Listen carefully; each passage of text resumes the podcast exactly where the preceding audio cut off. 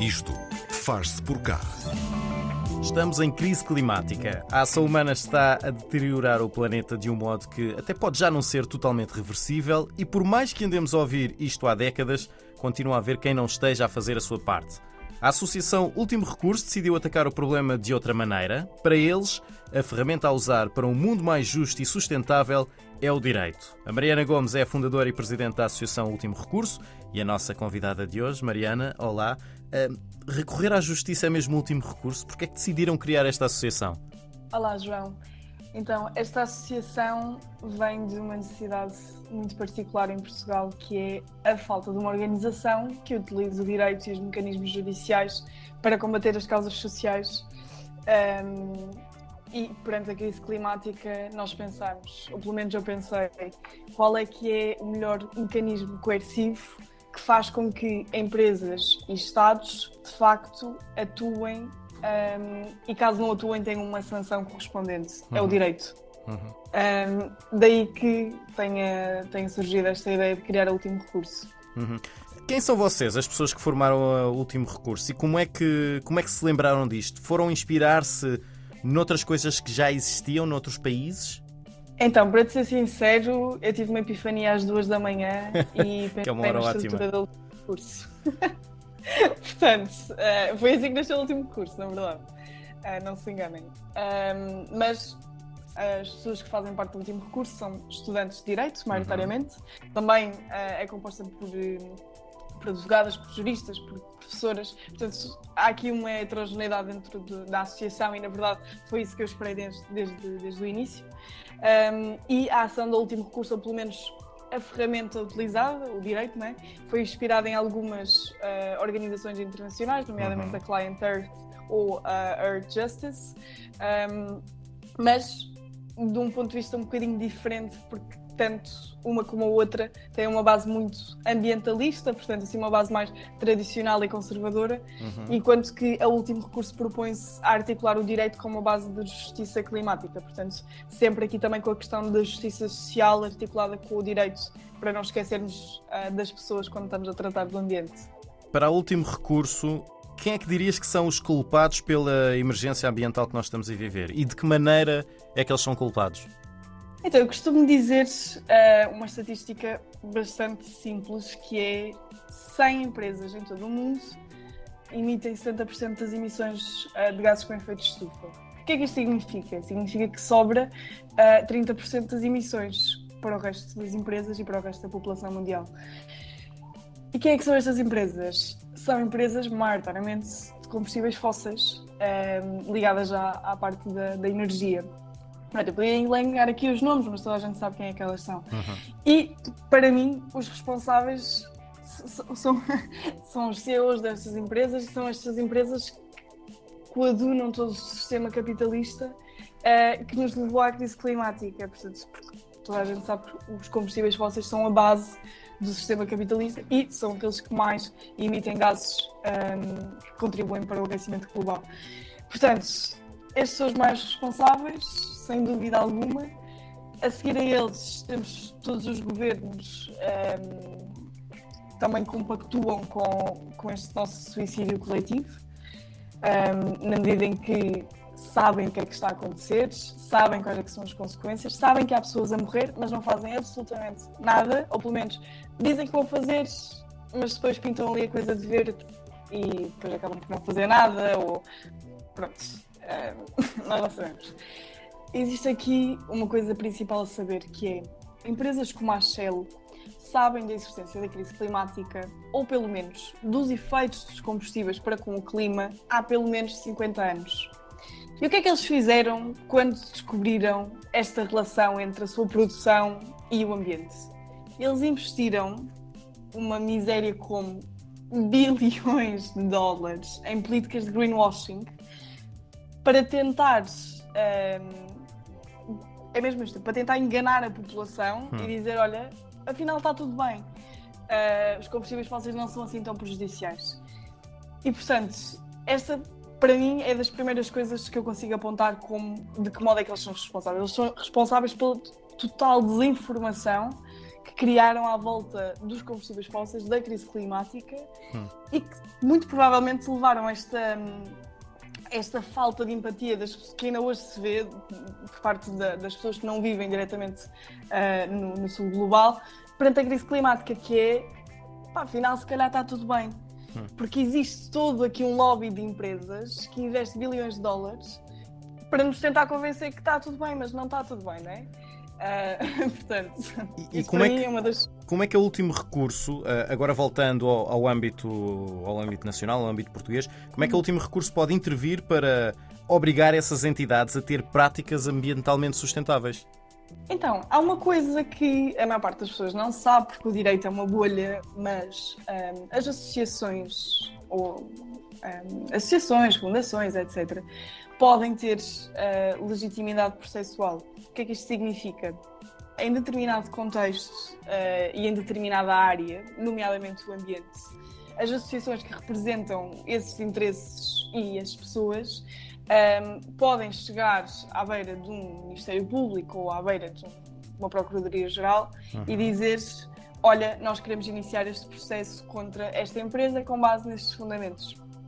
Pronto, e é isto que o último recurso vai fazer. O último recurso vai perceber quais é que são as maiores causas da crise climática em Portugal, quem é que são os responsáveis, a partir daí perceber quais é que são os factos ilícitos, portanto perceber se há por onde pegar ou se não há por onde pegar.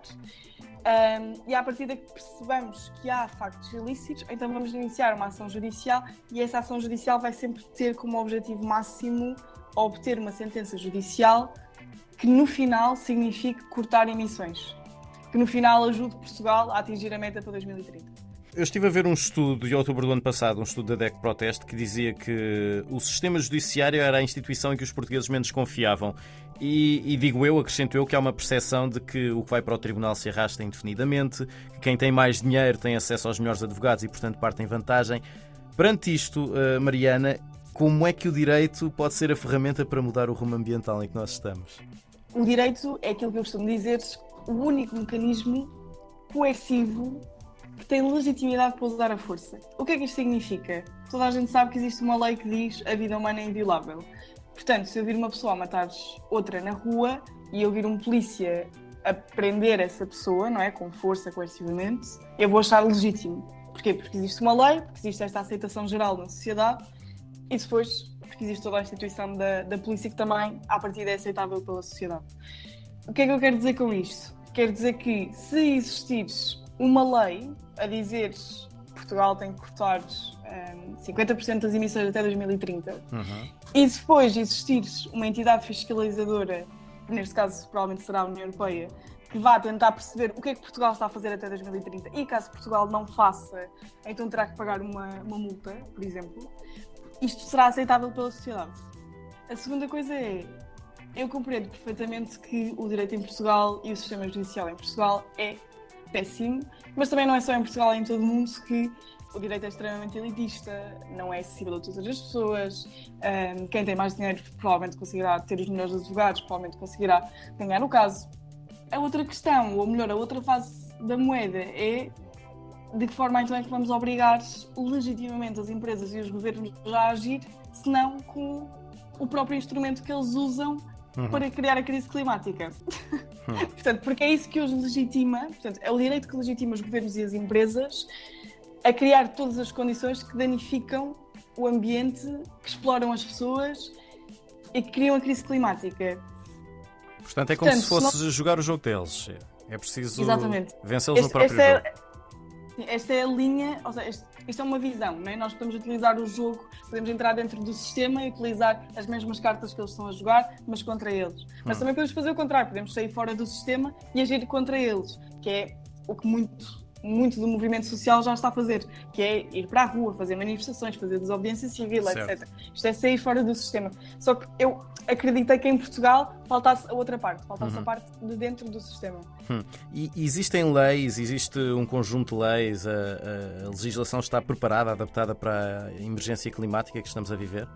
Então, Portugal aprovou no ano passado a Lei de Bases do Clima, que entrou em vigor este ano e agora em setembro vai, ser, vai começar a ser regulamentada pelo Governo. Do que eu entendi daquela Lei de Bases do Clima, ela é bastante extensa, é bastante bonita, como eu já disse uh, noutra altura, Uhum. mas é completamente insuficiente. Insuficiente porquê?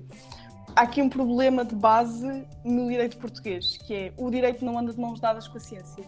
Quando eu tentei perceber esta lei de bases do clima, de um ponto de vista científico, cheguei à conclusão do seguinte: antes da lei de bases do clima, Portugal ia, esgotar o ia começar a esgotar o orçamento de carbono em 2027. Depois da lei de bases do clima, Portugal continua a começar a esgotar o orçamento de carbono em 2027. E eu perguntei-me, então o que é que mudou? Absolutamente nada, só mudou o papel e o que está lá escrito. Ahm, portanto, isto é um problema. E respondendo diretamente à tua questão, é Portugal não tem os mecanismos suficientes para combater a crise climática, os, os mecanismos jurídicos. Mas isto tem a ver ainda com outra questão que é importante, que é importante dizer, que é a base do direito ambiental português é uma base antropocêntrica. O que é que isto significa? Significa que está centrada no homem e, portanto, se não danificar diretamente o homem, se não causar prejuízo, está tudo bem. Mas o ambiente não é visto como hum, o ambiente, os animais, etc. Não é visto como, como algo que também deva estar no mesmo patamar que o homem e que deva ser, que deva ser protegido. É visto como se fosse uma coisa, uma propriedade nossa. Certo. Um, e a partir de que isto acontece, então vai ser sempre muito difícil colocar a emergência climática como de facto uma emergência. Só para acabarmos, Ok. eu queria perguntar-te ahm, quais são ou, qual é a próxima grande ação ah, da, da Associação Último Recurso? O que é que nós podemos esperar? Para os próximos meses, o último recurso tem em vista pelo menos três áreas diferentes. Uma, aviação, Uhum. segunda, gasoduto e a terceira, eucaliptais. Dá para perceber que a primeira está intimamente relacionada com o novo aeroporto, com a construção do, do novo aeroporto, e aqui está ligado o Estado português. Uhum. A segunda, o gasoduto que se quer construir desde Portugal até à Europa Central. Uhum. E aqui está mil e uma entidades eh, ligadas e não será só o último recurso a atuar. E a terceira, eucaliptais, eh, nomeadamente a plantação de eucaliptais eh, ilegais, a falta de regulamentação da biomassa, etc. Aqui está diretamente ligada às empresas de, de celulose e também o Estado. E, Uhum. portanto, dentro destas três, o último recurso vai começar por uma, que eu não posso dizer qual é que é, mas, ahm, mas vamos atuar nestas áreas nos próximos, nos próximos tempos.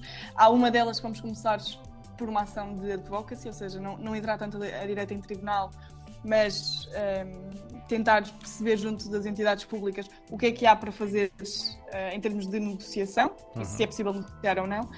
E se não for possível, então aí entramos com, com, com uma ação judicial. A Mariana Gomes é fundadora e presidente da Associação Último Recurso, uma associação que usa o direito como ferramenta para chegar a um mundo mais justo e sustentável. Mariana, obrigado. Obrigada, João.